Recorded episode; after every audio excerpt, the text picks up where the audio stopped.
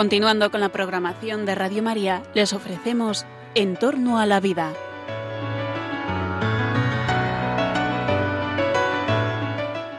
Es un espacio dirigido por José Carlos Avellán y Jesús San Román.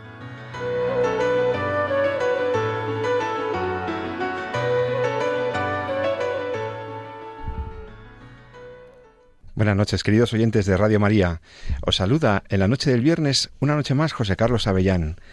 En este, el programa sobre la bioética, sobre los problemas de los avances científicos maravillosos, los avances médicos, los avances en la tecnología, la biotecnología y sus aspectos éticos y morales.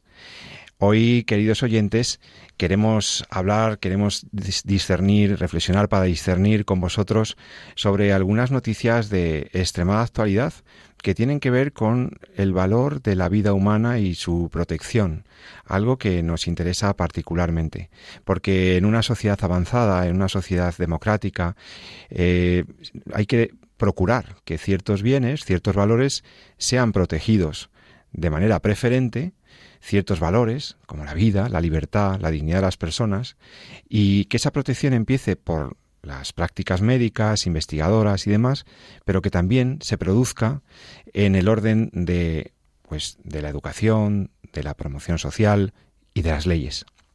El valor de la vida humana es un bien inconmensurable. Para nosotros los cristianos es un gran don, ¿verdad? El mayor bien que se nos ha podido dar, la vida física, para que nosotros la administremos, para que nosotros la llenemos de plenitud, de sentido y de felicidad, ese gran regalo de la vida humana. La vida humana es un valor con un significado trascendente, sin duda. Pero para cristianos y no cristianos, para creyentes y no creyentes, la vida humana es el valor primordial, el valor fundamental, el valor prioritario. Y sin embargo, la vida humana, siendo así que todos la sentimos como un valor primordial y fundamental, es un bien frecuentemente atacado es un valor banalizado. Vemos muerte en los telediarios, vemos eh, eh, atentados contra la vida de los inocentes todos los días y lamentablemente pues no terminamos de reaccionar. Mm, eh, yo llevo bastantes años, igual que mis compañeros de aquí de la radio, de Radio María, de este programa, intentando contribuir desde las ondas a que un mensaje defensor de la vida humana, como un valor incondicional, como un valor no disponible, pues alcance a todos los rincones. Y, ese, y ese, esa incondicionalidad, esa indisponibilidad con la que ya nos hablaba San Juan Pablo II y, muchos, muchos eh, bioeticistas eh, en los últimos años, esa incondicionalidad se basa en una serie de razones. Está, está fundamentada en, en una visión del hombre, de la antropología, que, nosotros procuramos defender, que procuramos argumentar. Sin embargo, eh, aunque parece muy claro, parece muy evidente, vemos que la vida humana efectivamente está amenazada. Ahí están los riesgos para la vida en general con los riesgos de la ecología, el riesgo medioambiental. Ahí tenemos también la vida de las personas enfermas que podría estar amenazada por la tentación de hacer una ley de eutanasia, de la que hemos hablado también en este programa. Eh, y sobre todo también la vida de los no nacidos, la vida de esos seres humanos tan pequeñitos como frágiles, vulnerables, los embriones, los fetos humanos, amenazados por la permanente insidia del aborto, por la amenaza de, bueno, pues de una sociedad que no ha entendido que el no haber nacido no significa que no seas persona, por una sociedad que parece no haber comprendido que precisamente a los más vulnerables es a los que más hay que proteger a los no nacidos, a los concebidos y no nacidos que son como tú y como yo, seres humanos, personas con igual eh, dignidad y derechos.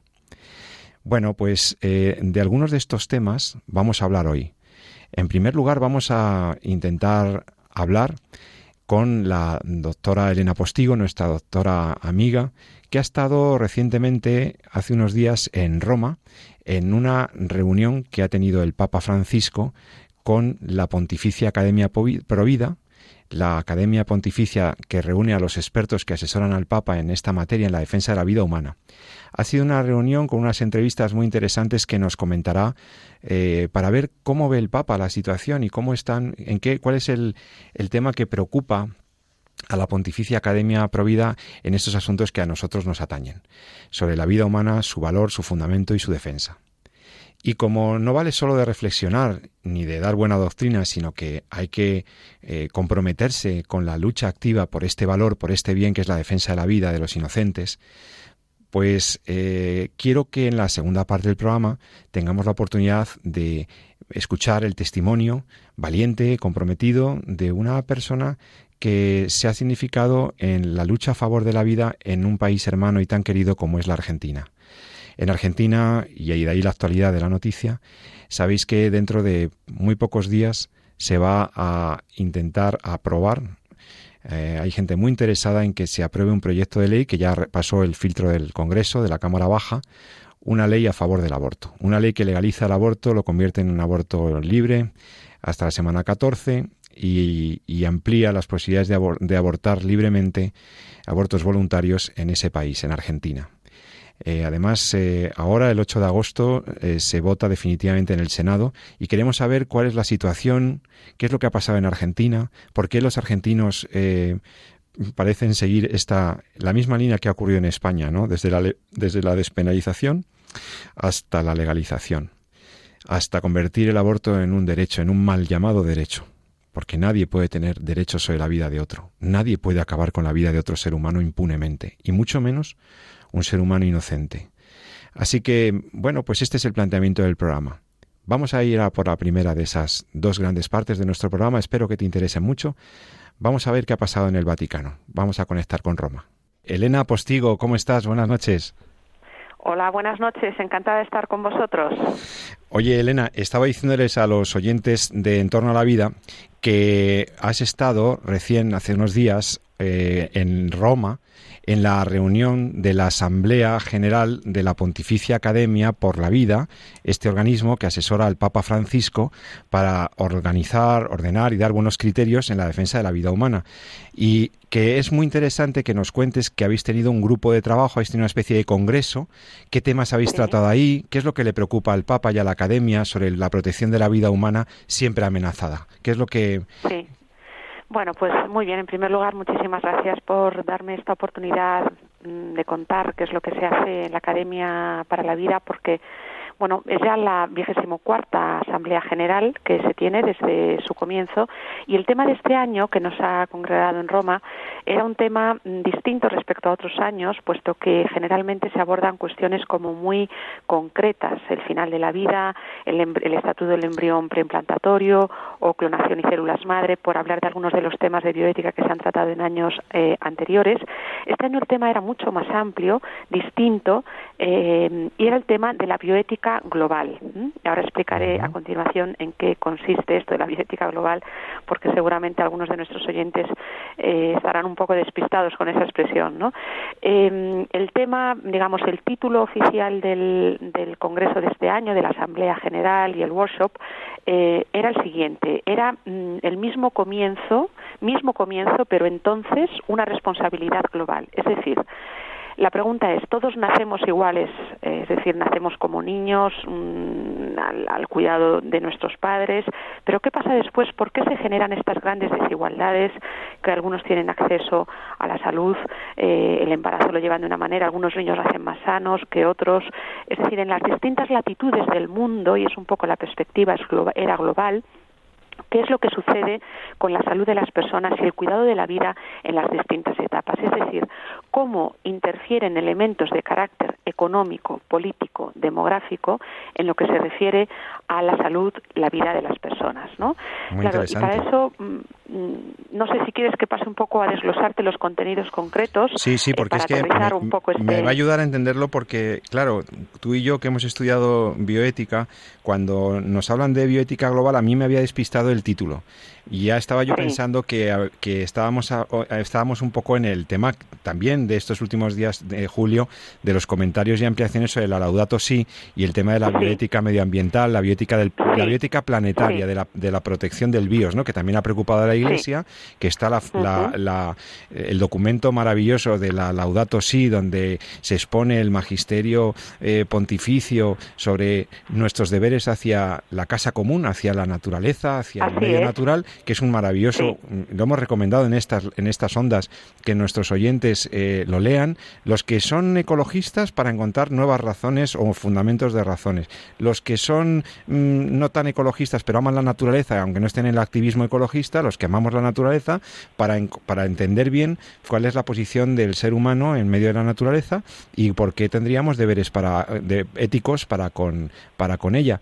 Pero no va por ahí, no, no, es, no es la bioética global poteriana pues de la supervivencia del planeta o, o no tanto. Sí, sí que va por ahí. Vamos a ver, es que justamente ahora desglosando un poco el contenido, uno de los aspectos que se tocó justamente es este que mencionas, es decir, el tema de la ecología integral ¿eh? que el Papa desarrolla en la Laudato Si. Pero es uno de los aspectos. En realidad, lo primero que, que creo que conviene hacer es un poco dar el marco teórico general de qué es lo que entendemos por bioética global, porque puede ser entendida efectivamente de dos maneras distintas que después están conectadas, es decir, no son dos modos completamente eh, diferentes eh, de entender esta bioética global. Por bioética global, efectivamente, entendemos esa disciplina cuyo objeto formal o material es el ver eh, la moralidad de las intervenciones sobre la vida en sentido amplio, animal, vegetal y humana. Y además, perdona que te interrumpe, que cuando dices una disciplina, estás hablando de una disciplina científica, es decir, que esto de la bioética deben saber nuestros oyentes que algunos nos dedicamos a esto, pero porque hay libros, manuales, cátedras eh, institutos de estudios especializados, es decir, que esto de la bioética ha crecido muchísimo y se ha convertido en una ciencia muy rica, muy interdisciplinar ¿eh? que estudia estos aspectos morales sobre la vida humana que, que, presenta fenomenal la profesora Postigo.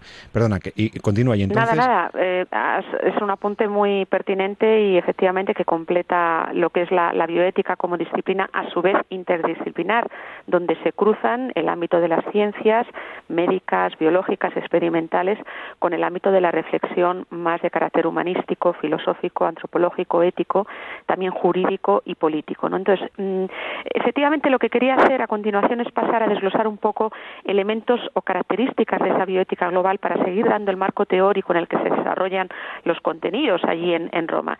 En primer lugar, que estamos hablando de una disciplina que en el que todo está interconectado, es decir, eh, eh, conforme a, lo que efectivamente dice el Papa en Laudato Si, la ecología integral o esa bioética global, vamos a entenderlas como sinónimos, eh, demuestran una interconexión entre los distintos distintos grados de vida.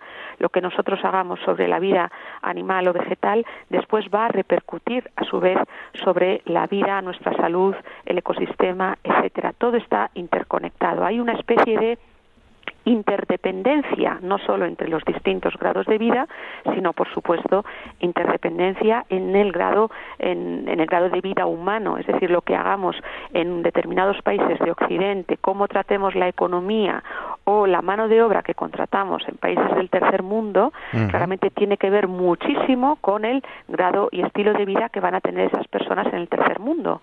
Luego estamos constantemente hay una interdependencia social, política, personal, por supuesto individual también, no cabe duda, entre las personas. Todo aquello que hagamos eh, va a tener una percusión en otros ámbitos de la sociedad.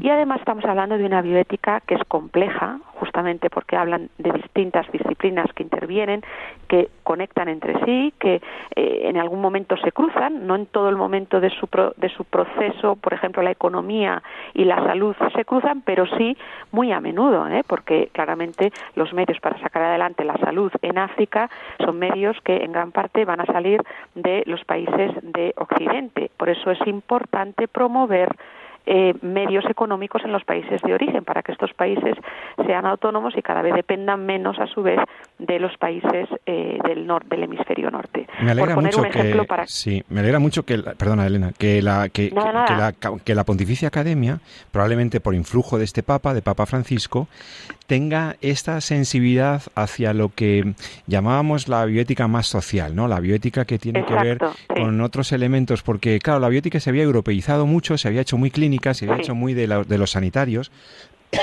este mismo programa lo hemos centrado muchísimo en temas de atención sanitaria, de qué debe hacer el doctor y qué no, eh, etcétera. Y sin embargo, eh, cuando tú vas por esos mundos de Dios, sobre todo si vas a América, ¿no? Como me ha tocado a mí, he tenido la suerte de, ir a alguna conferencia, etcétera, ves que la sensibilidad de la bioética y de los bioeticistas tiene que ver mucho más con estas situaciones de desigualdad, de, de, principio de justicia, etcétera. Exacto, justicia distributiva, efectivamente, salud global y justicia, uno de los temas que se tocó, efectivamente, sí. Y es que es así, es así. O sea, yo realmente este tema que tampoco lo había abordado de forma monográfica en mi investigación, eh, asistiendo a estas jornadas he sido mucho más consciente de, de, esta, de esta cuestión y de cómo hay esa interdependencia, esa interrelación en todos los ámbitos ¿no? de la bioética es que tiene mucha razón, perdona Elena, es que tiene muchísima razón el Papa y la Pontificia Academia cuando mete estos temas porque vamos a ver, hablando claro y si quieres un poco coloquialmente, pero nos podemos estar mm, preguntando por temas muy importantes como hoy que hablaremos del tema del aborto, de las nuevas leyes sobre el aborto, que son terribles. Podemos estar muy preocupados sobre si se puede eh, extraer un, de una célula troncal de un testículo una célula espermátida que sea eh, fecundativa para acabar con la esterilidad masculina y si eso es ético o no. O sea, como que estamos en unos, en unos debates sobre temas que son muy importantes, que duda cabe, pero hay gente que es que se muere de hambre y hay gente que se muere porque no tiene acceso a una vacuna y hay gente que se nos muere en algunos sitios todavía en, el, en pleno siglo XXI porque no tiene acceso a un antibiótico. Esto es tan terrible, tan palmario y tan, tan irritante como para que la bioética vuelque sus ojos a lo que la América Latina y África, los continentes del sur, están reclamando. La mirada bioética hacia las situaciones de desigualdad, hacia las situaciones de injusticia que requieren una toma de posición muy seria, ¿no? No estamos en un eh, sí, estamos hay que hacer el debate sobre los límites de la investigación científica y biomédica, pero pero caray, eh, mm. eh, me ha gustado que esta reunión tuviera que ver con la bioética global. Efectivamente, porque una de las cosas a las que se ha llegado es que en este momento en el panorama mundial de la bioética hay como tres marchas, tres velocidades, vamos a decir así. Por un lado están los países del hemisferio norte, vamos a decir, eh, plenamente adaptados, desarrollados, etcétera, eh, por lo general capitalistas, que eh, bueno, pues van más hacia cuestiones de biotecnología, nuevas tecnologías aplicadas a la vida humana y eutanasia. Es muy interesante esto, es decir, una población que envejece y que aparece en todos los escenarios nacionales la ley de eutanasia, como por ejemplo en España. Eso por un lado. Por otro lado, tenemos una segunda velocidad de los países en vías de desarrollo, algunos de los países de Latinoamérica, en los que están ahora mismo surgiendo leyes del aborto, leyes que regulan intervenciones sobre la vida humana naciente, y después tenemos una tercera marcha o velocidad, que son los países subdesarrollados, eh, algunos del continente africano y otros, en los que las cuestiones que se plantean son más bien de salud, es decir, de acceso a la salud. ¿eh? Como vemos, y esto es muy importante tenerlo en cuenta, y no podemos centrar solo la mirada, eh, como bien has dicho, en Occidente o en los países desarrollados, sino el Papa en ese sentido nos ayuda, hace una llamada de atención hacia esos países o en vías de desarrollo o eh, subdesarrollados, pues para echar un cable en todo lo que esté en nuestra mano en lo que se refiere a la justicia social, que es verdad que son temas más de ética social, pero es que muchos de ellos tocan también a la bioética, porque claro, empezar a implementar ciertas eh, por ejemplo, en los centros de salud africanos, eh, diagnóstico prenatal eh, inmediatamente, pues quizás prematuro. Lo que hay que asegurar es que nazcan todos los niños lo más sano posible, ¿no? No empezar a eliminarlos ya. Por lo tanto, ya vemos ahí cómo se trenzan los temas de ética social, de justicia distributiva y bioética, ¿no? Y volver a reconsiderar la promoción de ciertos métodos anticonceptivos que se, que se lanzaban sobre África como única solución, métodos barrera, cuando se ha demostrado que las soluciones ABC, las soluciones eh, que tienen que ver con la educación, con la, con la formación moral, etcétera, y y, no con métodos barrera han dado mejor resultado en la prevención de embarazos no deseados, en, en, explosión demográfica y en problemas de desajustes económicos y sociales. O sea, es que es que es tan de sentido común la doctrina de la Iglesia que es que ves que se aplica que se aplica con plena lucidez y con plena eficacia. Si se hiciera bien en los tres niveles que tú has dicho, se podría tiene mm. tiene tiene soluciones la doctrina social de la Iglesia para estos temas y la bioética católica. Sin lugar a duda, eh, este es un tema de los que se habló en uno de los workshops eh, es justamente esto, ¿no? De qué manera muchas veces las subvenciones que se reciben de la ONU o de instituciones internacionales, a su vez eh, conllevan ya eh, llevan inscritas ciertas políticas que son contra la doctrina de la Iglesia, ¿no? Y esto no puede suceder. África, gracias a Dios, yo creo que hemos llegado a tiempo, son muy conscientes de esta nueva forma de colonialismo ideológico mediante ayudas económicas. Tiene que poner freno a eso, pero para ello tenemos que darles otros medios para aplicar políticas que sean respetuosas de la vida humana desde, desde su comienzo hasta su muerte, su fin natural, ¿no? Eh, y esto, una cosa muy importante, una vez, digamos, visto ese marco teórico, es muy importante también los principios y valores de referencia, es decir, no olvidar que eh, em, tiene que estar, por supuesto, la dignidad y el respeto de la vida humana desde el momento del nacimiento, desde, perdón, de la concepción hasta la muerte natural, el respeto de la libertad dentro de unos límites y la responsabilidad que conlleva, el principio de justicia, pero sin olvidar la vulnerabilidad, la interdependencia, el, que el ser humano, digamos, está inscrito en esa casa común, ¿no? Que es la tierra, el cuidado del medio, etcétera. Es decir, mm, a su vez que haya una una, un, un, esquema de valores y de principios jerarquizados, ¿eh? no, no cualquiera, es decir, no en un modelo principialista, sino en un modelo más desde una perspectiva cristiana, eh, donde la dignidad de la persona y la salvaguarda de la dignidad de la persona sea el punto fundamental, ¿no? Porque si no nos encontraríamos con políticas como son, por ejemplo, las que hoy en día plantean algunos países como algún centro de bioética de Estados Unidos, ¿no? que comienza a decir que es mejor y más, más saludable para el planeta que nazcamos menos, que tengamos menos hijos. Ah, bueno, es eh, que, hemos hablado incluso aquí en este programa de los de los antinatalistas. Hemos hablado de, cómo se está corriendo una eh, empieza a correr cierto éxito. Eh, bueno, yo creo que es muy relativo, pero en fin, estas estas personas, estos voceros del antinatalismo, ¿no? De que como mm. la vida está tan mal y como no podemos alimentar a tanta gente, que es toda una falsedad, porque eso otra vez el mito demográfico un neomaltusianismo eh, con números absolutamente tergiversados. Pero bueno, eh, dado que hay, nacen demasiada gente en algunos sitios, la única solución sería el control efectivo tal vez de natalidades del Estado porque, y, y, de fondo además esa idea profundamente inhumana y además interfiere en la familia, etcétera, de que, como bueno, que padres más irresponsables estos que quieren traer más hijos al mundo. Hombre, mire usted, mm, no tiene usted razón, no tiene usted razón. Lea usted un poquito, coja usted los números, vea que estas doctrinas no tienen ninguna razón. Aparte que es una injerencia en la familia y en los derechos de los, de los padres y de las, de las personas, ¿no? Están basados en cálculos utilitaristas. Esto lo saca adelante un profesor de la Universidad de Nueva York que ha hecho estudios, cálculos mm, matemáticos, estadísticos, etcétera, de lo que supone, digamos, eh, que el hombre eh, eh, habite la tierra y sea un depredador de esta, sería mejor reducir la población. Y es que además, otro argumento que aducen, que es mm, irrisorio, es que habría menos producción de CO2, si hubiera menos seres humanos sobre la tierra y hubiera, lo que habría que hacer es el cálculo proporcional de que hubiera más plantas, ¿no? Sobre la tierra, en fin. Es todo un planteamiento, desde luego, muy lejano del planteamiento de una perspectiva centrada en la dignidad de la persona, ¿no? Oye, Elena, entonces, pues, una idea clave de este del workshop, una idea fundamental, y, y, luego también me gustará, como siempre el Papa, eh, cuando reunís los expertos de ahí del Vaticano, em, cuando siempre os hace alguna primera locución, os dice unas palabras, ¿no? Para, eh, no solamente para animaros en vuestros debates y tal, y, sino porque él siempre deja alguna cosita, porque el Papa siempre deja alguna idea muy buena en esas primeras palabras. Cuéntanos esas dos cosas. Bueno, pues respecto a lo primero, mm, no puedo destacar una única idea respecto a cómo ha de ser esta bioética global, aunque ya les he dicho en cierta medida en, el rato que llevo hablando, creo que es muy importante la noción de dignidad de la persona y de justicia, es decir, toda política, toda intervención, toda legislación que se instaure en un país, ya sea eh, de subdesarrollado, en vías de desarrollo o un país ya plenamente desarrollado, debe, no debe perder nunca de vista el bien individual y la dignidad de la persona y actuar y obrar con criterios de justicia y de equidad respecto al conjunto de las personas y al conjunto de los países. Esto es una idea quizás mm, demasiado general, pero que mm. es fundamental, que nunca la podemos olvidar y que la persona, digamos, no podemos pasar por encima de la persona para poner por obra ciertas eh, legislaciones, etcétera, ¿no?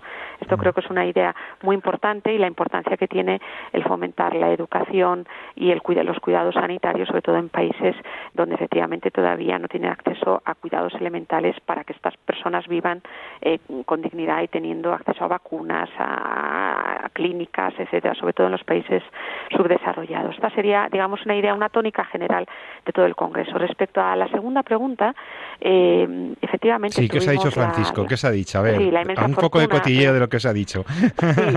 bueno, tuvimos un encuentro con, con el Santo Padre y efectivamente allí nos habló de ecología integral, es decir, nos habló justamente de eh, las nuevas responsabilidades que teníamos a día de hoy en una era tecnológica que no podían olvidar el que mm, vivíamos, habitábamos esa casa común, ¿no? Esa expresión de Laudato Si tan tan tan conocida, ¿no? Es decir, no podemos centrarnos solo en el ser humano de forma egolátrica y narcisista, sino que hemos de abrir la mirada no a nuestro ser individual, sino a hombres, mujeres, niños y ancianos, ¿eh? que en esas promesas, estoy citando al Papa, en esas promesas ilusorias del materialismo tecnocrático no encuentran la felicidad, ¿no? Y en cambio plantear una mirada más ética, más justa eh, en torno a cuál es el, futuro ¿no? de, las distintas poblaciones. Entonces ahí hablo, son muchas las ideas, no hablo de demoras, de deficiencias, de cosas que hacemos mal, de cosas que podemos eh, hacer mejor, ¿no? Pero hablo de, por así decir, de instaurar una alianza eh, social, ¿no? Para promover la dignidad de la vida humana en todas las latitudes del planeta. Sé que es una idea muy general que puede parecer eh, poco, bueno, es en realidad poco concreta, pero creo que son ideas como de fondo, ideas madre que alimentan después un poco el, el comportamiento, digamos, del día a día, ¿no? No perder nunca de vista al más frágil, al vulnerable, al anciano, al niño y tener una mirada como la mirada misericordiosa de Dios en, torno a las diferentes generaciones y sobre todo a los más vulnerables. Estoy leyendo partes del texto del, Santo Padre. Qué bueno. O sea, en el fondo a una humanización ¿no? de la bioética y de los cuidados de las personas en todas las latitudes y del planeta, sin olvidar sobre todo a aquellos más desfavorecidos. Bueno, pues nada, eh, Elena Postigo, como siempre, muchísimas gracias, doctora. Eh, todos los oyentes ya la conocen. Yo es que ya ni la presento porque ya la conocen ustedes. Eh, experta en bioética, eh, trabaja, en, colabora con la Fundación Jerome Lejeune y además es profesora de la Universidad Francisco de Vitoria en Madrid. Es una profesora de humanidades y de bioética magnífica que siempre está con nosotros dándonos la crónica de Roma, las actualidades de la doctrina bioética. Muchas gracias, Elena. Muchísimas gracias a ti, Pepe, y a todos los oyentes por darme la oportunidad de contarles un poco de, esta materia apasionante. Gracias. Gracias, buenas noches y que pases muy buen fin de semana. Hasta pronto. Gracias, buenas noches. Adiós. Y bueno, después de escuchar a la doctora Postigo, tenemos la suerte de, bueno, pues eh, vamos a hacer un pequeñísimo descanso para escuchar una canción que, bueno, que a mí me ha gustado mucho. Habla, habla del amor. Habla del amor de pareja y habla del amor fraternal y habla, bueno, habla en general del amor. Dice que el amor no es, no es una lucha, que el amor no es una pugna, no es, no es una controversia, que el amor es encuentro y bueno, está, está en la banda sonora de una, de una bonita película, Fireproof, Prueba de Fuego, que, que bueno, que os recomiendo que la veáis, sobre todo eh, los matrimonios, los matrimonios jóvenes ante las posibles crisis del matrimonio, está muy bien. Habla del amor, habla de la vida y habla de encuentro. Y nosotros nos reencontramos en un par de minutitos porque tengo la actualidad de lo que ha ocurrido en Argentina, que van a hacer el aborto libre en Argentina ¿Qué está pasando al otro lado del Atlántico? Nos preocupa la legislación en los países latinoamericanos. Parece que copian lo peor de nuestras legislaciones europeas. Así que enseguida, con una bonita entrevista con una persona que está muy al cabo de lo que ha ocurrido allí, porque vive allí y porque viene luchando a favor de la vida desde hace bastantes años. Eh, enseguida estoy con todos vosotros en Entorno a la Vida. Hasta ahora mismo.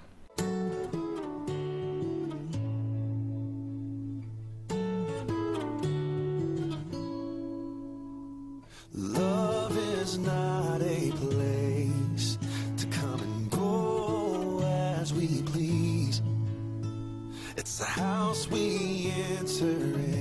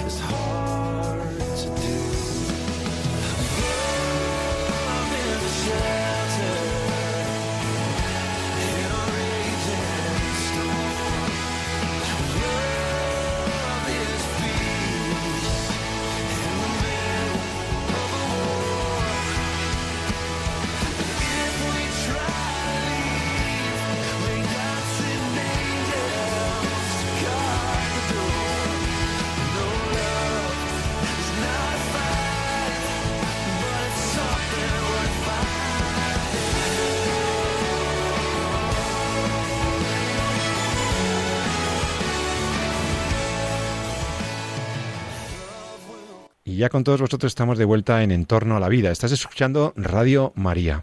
Hemos hablado en la primera parte del programa sobre la actualidad del Vaticano, cuando el Papa Francisco ha estado con la Academia Pontificia por la Defensa de la Vida, la Academia Provida, con esos expertos, y hemos escuchado esta bonita canción que espero te haya gustado sobre Love is not a fight, eh, de Warren Barfield. A mí me, me ha gustado mucho esta canción, que tiene que ver con el amor, con el amor de pareja, con el amor trascendente.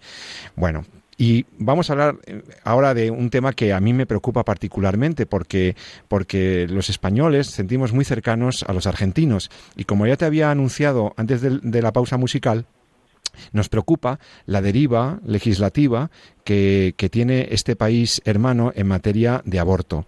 Sí, eh, están cambiando la ley del aborto en Argentina.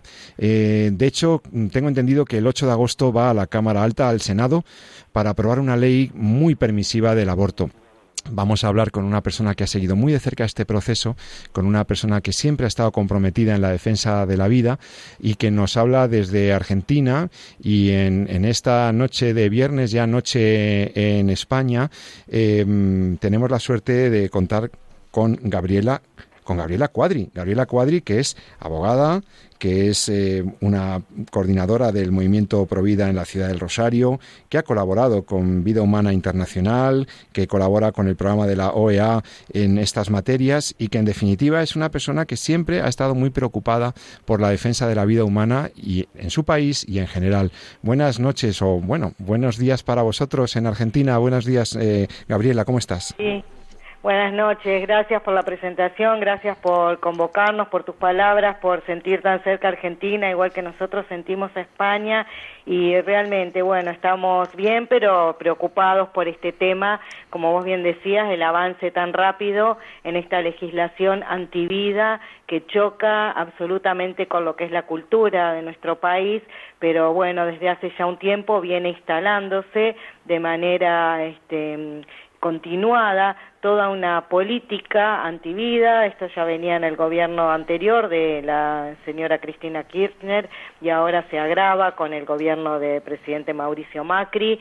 Y bueno, políticamente es como que se ha dado este gran quiebre entre lo que nuestros legisladores hoy están eh, proponiendo y están insistiendo en que pretenden aprobar y lo que dice en realidad la ciudadanía argentina y también lo que dice toda nuestra historia, nuestra eh, trayectoria, eh, digamos, como eh, legislativa, ¿no? Todo lo que es el orden jurídico argentino hoy se ve eh, violentado, eh, puesto en, en crisis por estos proyectos de legislación que vulneran absolutamente eh, todos los compromisos que tiene Argentina asumidos en relación a la protección de los derechos humanos.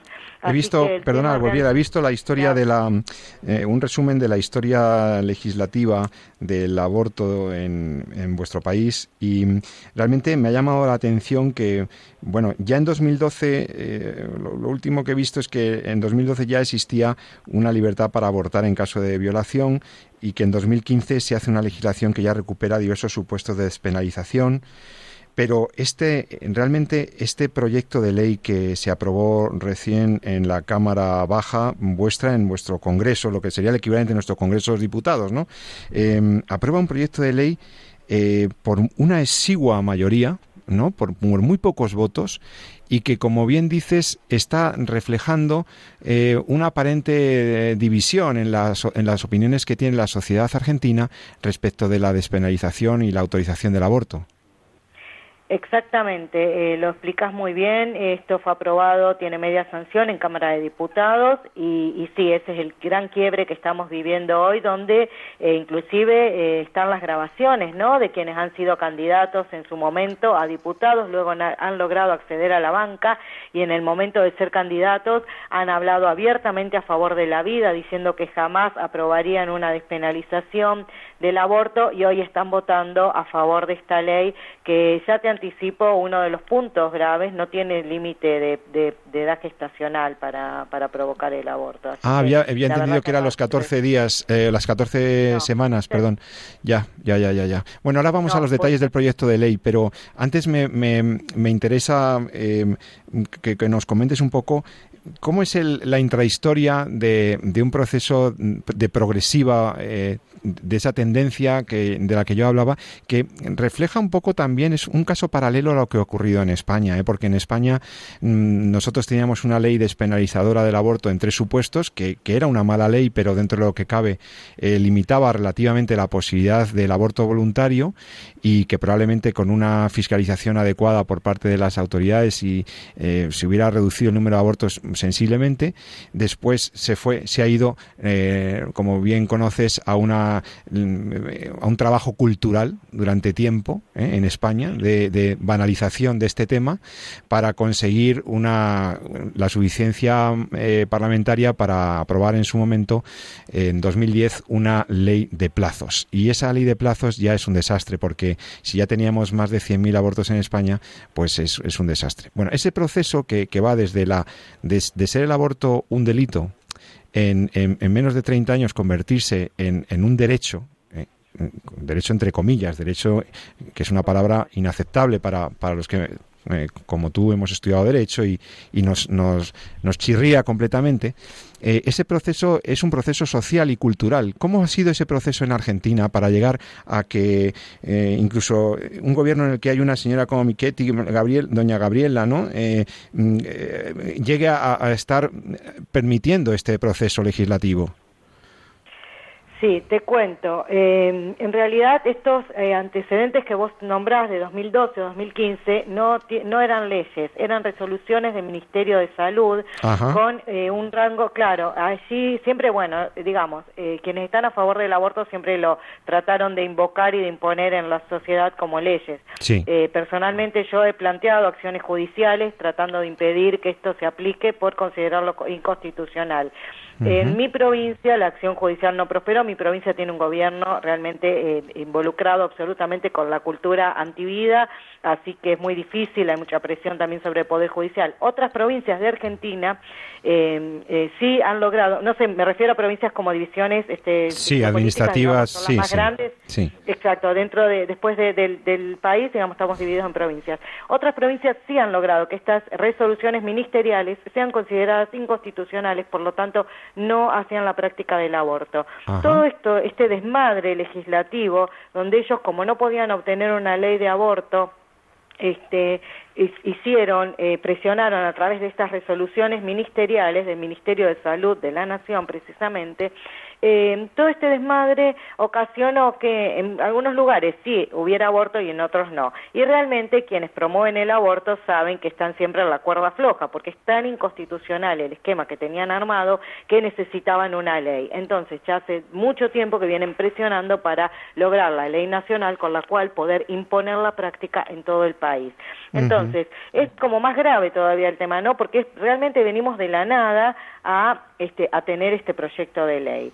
Eh, bien, así este, se fue presionando y realmente hubo un movimiento que recibió fondos no solamente de organismos internacionales, sino en su momento también del gobierno nacional para poder movilizarse, lo que se llamó todas las mujeres autoconvocadas, este, grupos feministas eh, de- realmente de, de muy, muy agresivos que comenzaron a reunirse anualmente en distintas ciudades del país, lo que es el encuentro de mujeres, no sé si alguna vez han visto, pero realmente es muy Mm, llamativo sí. lo que pasa acá en Argentina con esas agrupaciones y este, empezaron a ganar eh, posicionamiento eh, eh, tanto en la sociedad eh, a nivel cultural, en los medios de comunicación. Hoy tenemos un grave problema que no es solamente el legislativo, sino realmente los medios de comunicación comprometidos absolutamente con la cultura de la muerte, eh, donde Vaya. se nos hace muy, muy difícil este, llegar y... Todo esto impactó en que, bueno, eh, quizás el presidente Macri, eh, según algunos dicen, en un intento de poner una cortina de humo frente a otros problemas graves que hoy existen en Argentina, habilitó este debate del aborto. Según algunos dicen, él no pensó que esto iba realmente a prosperar del modo Claro. que lo hizo, pero yo personalmente creo que realmente si él no hubiese querido, él tiene un ministro de salud hoy que está trabajando muy activamente para imponer el aborto, así que la verdad que creo que sí, que es una política que él este maneja en un intento de, bueno, des, des- eh, cristianizar también nuestro país, este, bueno, que generar una ruptura con la iglesia, por eso digo, esto tiene que ver con algo cultural y empieza con este tema de este, imponer la práctica del aborto. Me llama la atención, eh, yo ya he visto el proceso en otros países, no solo en el mío, no solo en España, y muchas veces las votaciones eh, legislativas o las decisiones de los altos tribunales eh, sancionando la constitucionalidad o no de una norma, como fue el caso español en 85, etcétera, dependen muchas veces de la honestidad y la integridad intelectual y moral de personas concretas, ¿no? Y se da el caso de que personas posicionadas en situaciones políticas, judiciales eh, o en cargos administrativos en ministerios eh, son los que deberían dar la talla en muchas ocasiones porque la opinión pública muchas veces está manipulada, ¿no?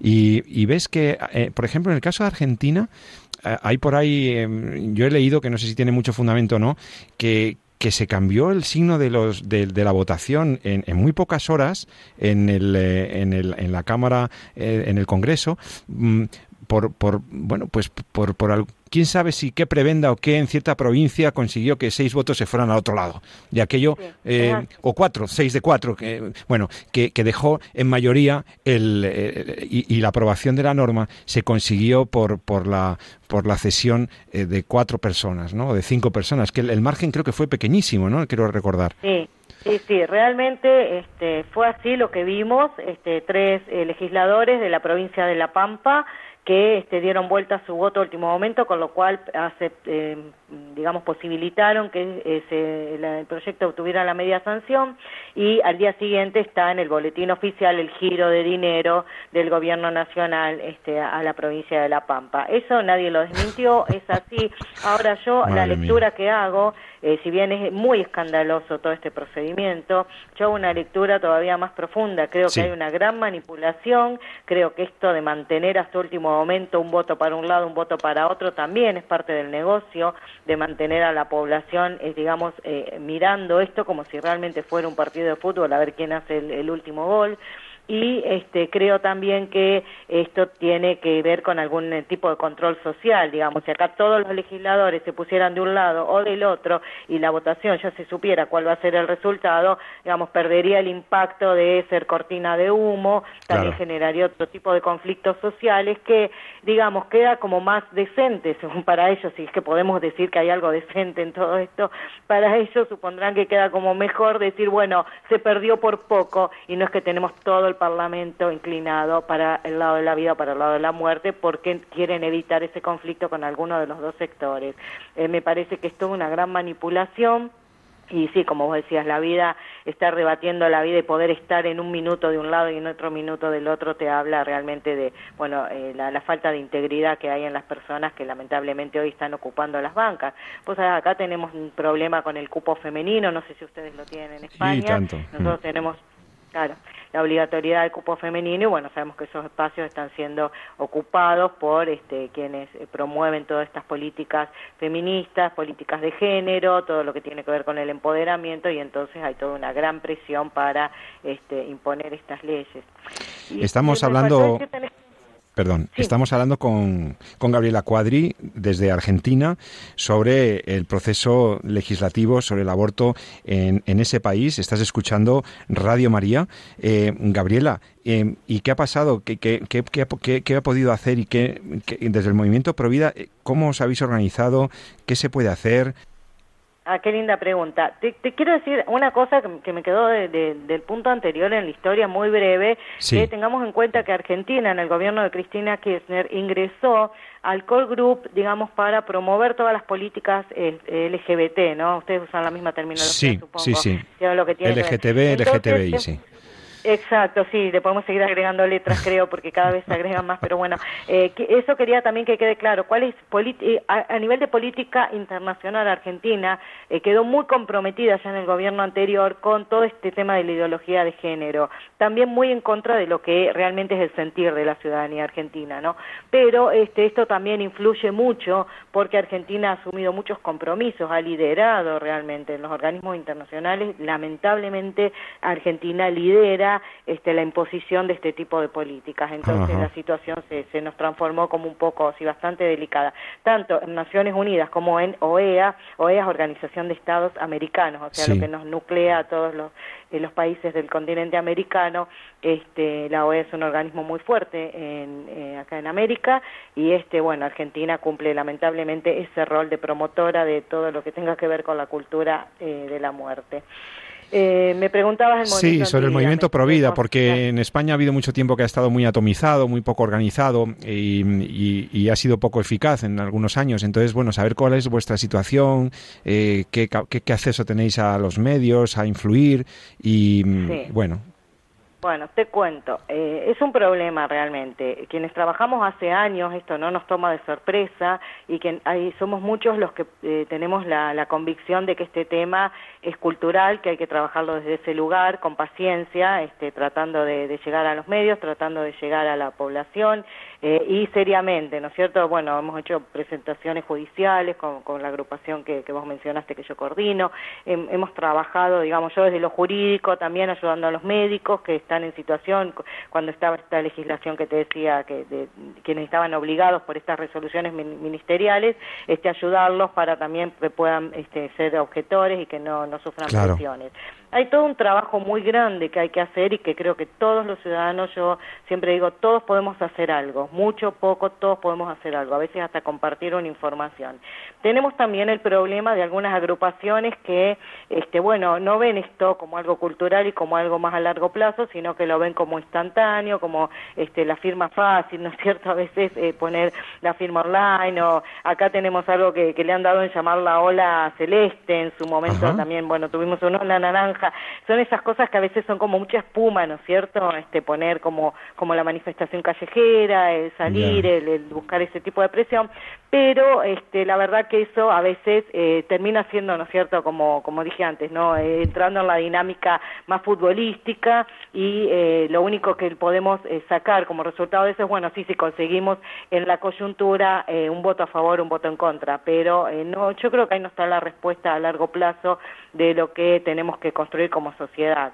Entonces, bueno, siempre estamos en esa, eh, en esa dinámica entre las agrupaciones pro vida eh, de tratar, sí, de trabajar unidos, pero también de poner, por lo menos de mi lugar, algunos límites a lo que pueda hacer más bien este, destinar tiempo a cosas que a largo plazo no nos van a dar resultado, porque mañana te ingresan otro proyecto de ley y lo vuelven a sacar y digamos lo que vos hiciste y, y entre- te entretuviste, digamos, a lo mejor eh, en la Te lo desmontan o- en, o sí, claro, claro, con los medios, con el, con el poder que, que este tipo de organizaciones eh, tienen, ¿verdad?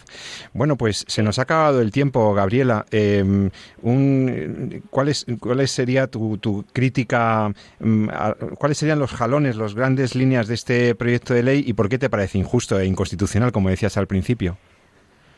Bueno, el proyecto, Argentina tiene eh, una constitución nacional que es la que rige en todo el país, la norma máxima, y en la constitución que fue reformada en el año 94 se incorporaron con rango jerárquico de nivel constitucional, con el mismo rango de la constitución, todos los tratados internacionales de derechos humanos que Argentina tiene suscriptos. Entonces, no se pueden vulnerar esos tratados. Tenemos allí la Convención de los Derechos del Niño, el Pacto de San José de Costa Rica. Bueno, es una- un- realmente algo muy rico que hace a nuestro derecho. La Convención de los Derechos del Niño, que es de Naciones Unidas, o sea que es eh, internacional, no es solamente de América, Sí. eh, establece que se es niño eh, hasta los 18 años. Cuando Argentina ratifica esa convención, hace un agregado en nuestra ley y dice que está bien, es hasta los 18 años, pero dice que se es niño desde el momento de la concepción. Qué bueno. Ese, Ujú. Sí. Bueno, es uno de los ejemplos que te doy. Todos los tratados internacionales, el de protección de las personas con discapacidad, este, absolutamente todos los tratados que Argentina tiene ratificados hablan del derecho a la vida y de su protección sin ningún tipo de discriminación ni de limitación. Este proyecto lo que hace es realmente ignorar la letra escrita. Entonces me- nos parece grave por este, estos dos aspectos. No por un lado porque está promoviendo, por supuesto, el aborto, pero por otro lado está vulnerando nuestras normas máximas, con lo cual a partir de esto quedamos absolutamente desprotegidos en todo lo que tenga que ver con derechos humanos. Y el otro aspecto tremendo también es que, eh, bueno, por supuesto no reconoce el derecho a objeción de conciencia, toda la presión que se ejerce sobre los médicos, que en realidad la ley los está obligando a ejecutar la práctica, eh, prácticamente, Madre digamos, de esto se trata, ¿no? Los médicos están en un, una gran, en un gran movimiento en este momento tratando de eh, frenar esto y de que también que la ley no salga porque se sienten vulnerados en su derecho más íntimo de haber estudiado para salvar vidas y hoy tener que estar leyendo un proyecto de ley que los obligue a matar. Y también eh, la ley niega eh, la objeción de conciencia a nivel institucional. Yo creo que esos serían los hitos este, más allá de que bueno el articulado es un poco extenso, obliga a las obras sociales a, a garantizar el aborto gratuito, este, digamos, eh, tiene como todas otras otras variables que podríamos observar, pero me parece que como para tener un pantallazo de lo Sí. eh, grave que es esta ley, me parece que con esos puntos más o menos estaríamos. Pues nada, pues eh, Gabriela, eh, es preocupante la situación. eh, parece que nuestros países, nuestros legisladores van por, por líneas eh, paralelas hacia, hacia una legislación claramente injusta, pero bueno, queremos animarte, queremos agradecerte las explicaciones y que de primera mano nos has explicado cuál es la situación y cuál ha sido el proceso en Argentina. Animar al movimiento que representas, al movimiento Provida en Rosario y en general en Argentina, para que no, no cejen en su empeño de ir haciendo ese trabajo cultural del que hablabas tan valioso. Por supuesto, contáis con nuestras oraciones y con todo nuestro apoyo para que, ojalá, y el día 8 de agosto en Argentina no se produzca lo que parece claro que se puede producir, que es una autorización de- del aborto libre en esa nación tan querida. Eh, en todo caso, bueno, vendrán mejores tiempos y con la lucha de todos los ciudadanos podremos ir revirtiendo la situación, ¿verdad, Gabriela? Sí, exactamente. El 8 de agosto está prevista la votación en el Senado. El 8 de julio, este domingo, los obispos nos han convocado a la Basílica de Luján. Luján es la patrona de Argentina. Este, realmente es una advocación muy linda, la, la de la aparición Sí. de la Virgen de Luján y cómo, este, digamos, es nuestra nuestra madre. Así que allí estamos todos organizándonos para viajar, convocados por la madre. Y la verdad que, bueno, tenemos esa esperanza, ¿no? De que estamos en manos de Dios, que hacemos todo lo posible y nada, agradecerles realmente de allí desde España que, que estén cerca nuestro, que compartan esto y creo que estamos toda la humanidad hoy tratando de, de salir adelante de, de, de esto que alguien propuso como, como estilo de vida, que bien nos lo dijo el Papa Juan Pablo II, es la cultura de la muerte y nuestra tarea es trabajar para promover y difundir e instalar la cultura de la vida. Pues así sea, nos encomendamos a la Madre, como tú has dicho, y te agradecemos mucho, eh, Gabriela Cuadri, coordinadora del Movimiento Provida en la Ciudad del Rosario, colaboradora de la OEA y de Human Life International. Gracias por tu trabajo por la vida y gracias por estar en Radio María España. Muy buenas noches, buen fin de semana y que tengas buen día en Argentina. Gracias. Gracias, hasta Igual- pronto, gracias. Bueno, pues ya me despido de todos vosotros, se nos ha acabado el tiempo. Eh, el amor va a triunfar, como decía la canción que os he puesto en el descanso. Eh, esperamos que podáis estar con nosotros dentro de 14 días y que, aunque hemos visto buenas noticias y malas noticias en este programa, pues que efectivamente la defensa de la vida se abra paso porque, porque es lo que conviene al hombre, lo que conviene a la sociedad y lo que conviene al bien de todos y lo que además Dios quiere para todos nosotros. Que seáis muy felices, que paséis buen, fin de semana. Aprovecho para excusar la ausencia de mi amigo el doctor Jesús San Román, que espero que en 14 días pueda volver con nosotros, anda muy ocupado. Y a todos vosotros, pues eso, espero reencontrarme en, en un par de semanitas en Entorno a la Vida. Amad la vida y defenderla. Hasta pronto. Muy buenas noches.